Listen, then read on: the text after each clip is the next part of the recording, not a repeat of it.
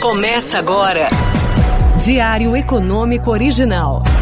Uma análise das principais informações que impactam os mercados, a economia global e do Brasil. Apresentação: Marco Caruso.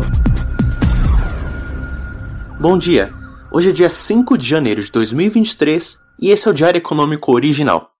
Eu sou Eduardo Vilarim, economista do Banco Original, e estarei à frente do podcast até o dia 13 de janeiro, durante as férias do apresentador, Marco Caruso.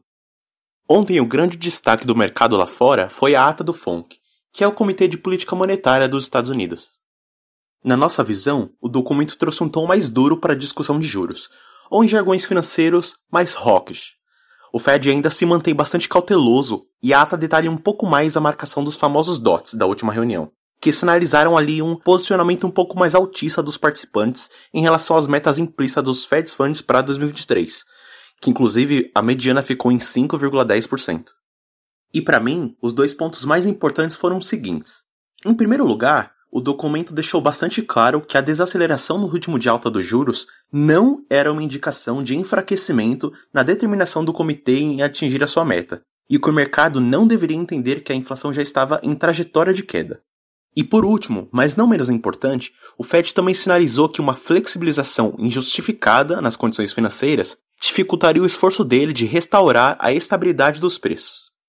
Então fica evidente para mim que o Fed busca manter ancoradas as expectativas de inflação e que para isso os juros tendem a seguir avançando em território contracionista ao longo de 2023.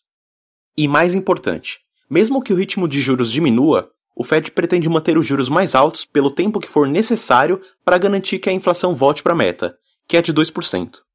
O único alívio para a autoridade monetária é a citação de que alguns participantes observaram que os riscos para as perspectivas de inflação estavam se tornando mais equilibrados.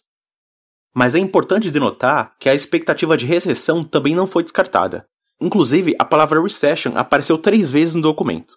A gente sabe que a economia tende a desacelerar, mas no curto prazo, os sinais de atividade são mistos. Se ontem o PMI industrial caiu abaixo do esperado pela mediana do mercado, o indicador de oferta de trabalho ainda ficou acima das projeções. De qualquer forma, vocês podem obter mais informações sobre a visão do Fed com Rafael Bostic, de Atlanta, que discursa agora às 11h20. Vale a pena conferir. E o futuro das bolsas americanas desaceleraram com a alta do FONC. No geral, foi um dia de dólar mais fraco pelo mundo. E é aí que o Brasil aparece como exceção, Aqui, o dólar futuro deu trégua e fechou o pregão com queda de 0,8%. E o Ibovespa voltou a subir, refletindo aí uma mudança na postura do governo, que veio até a imprensa e tentou apagar alguns maus entendidos. O Jean Paul Prats, que é o novo indicado à presidência da Petrobras, afirmou que não vai desvincular o preço internacional e nem pretende fazer uma intervenção mais direta nos preços dos combustíveis, o que acabou trazendo ganhos à Petro, mesmo com petróleo que cedia 5%.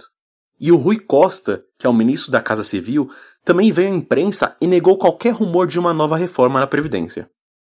E na agenda de hoje, às 9 horas, sai a produção industrial do Brasil de novembro. Assim como eu falei na segunda, nós esperamos uma queda de 0,3% por conta da contração na produção de veículos e de aço bruto no mês. Às 10h15, sai o relatório de empregos do setor privado não agrícola dos Estados Unidos.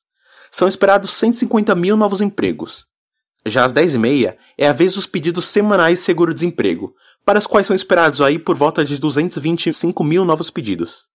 E finalmente, aos traders que acompanham o diário, das 11h30 às 11h40, o Banco Central realiza um leilão de swap com até 16 mil contratos. E é bom ficar atento, viu?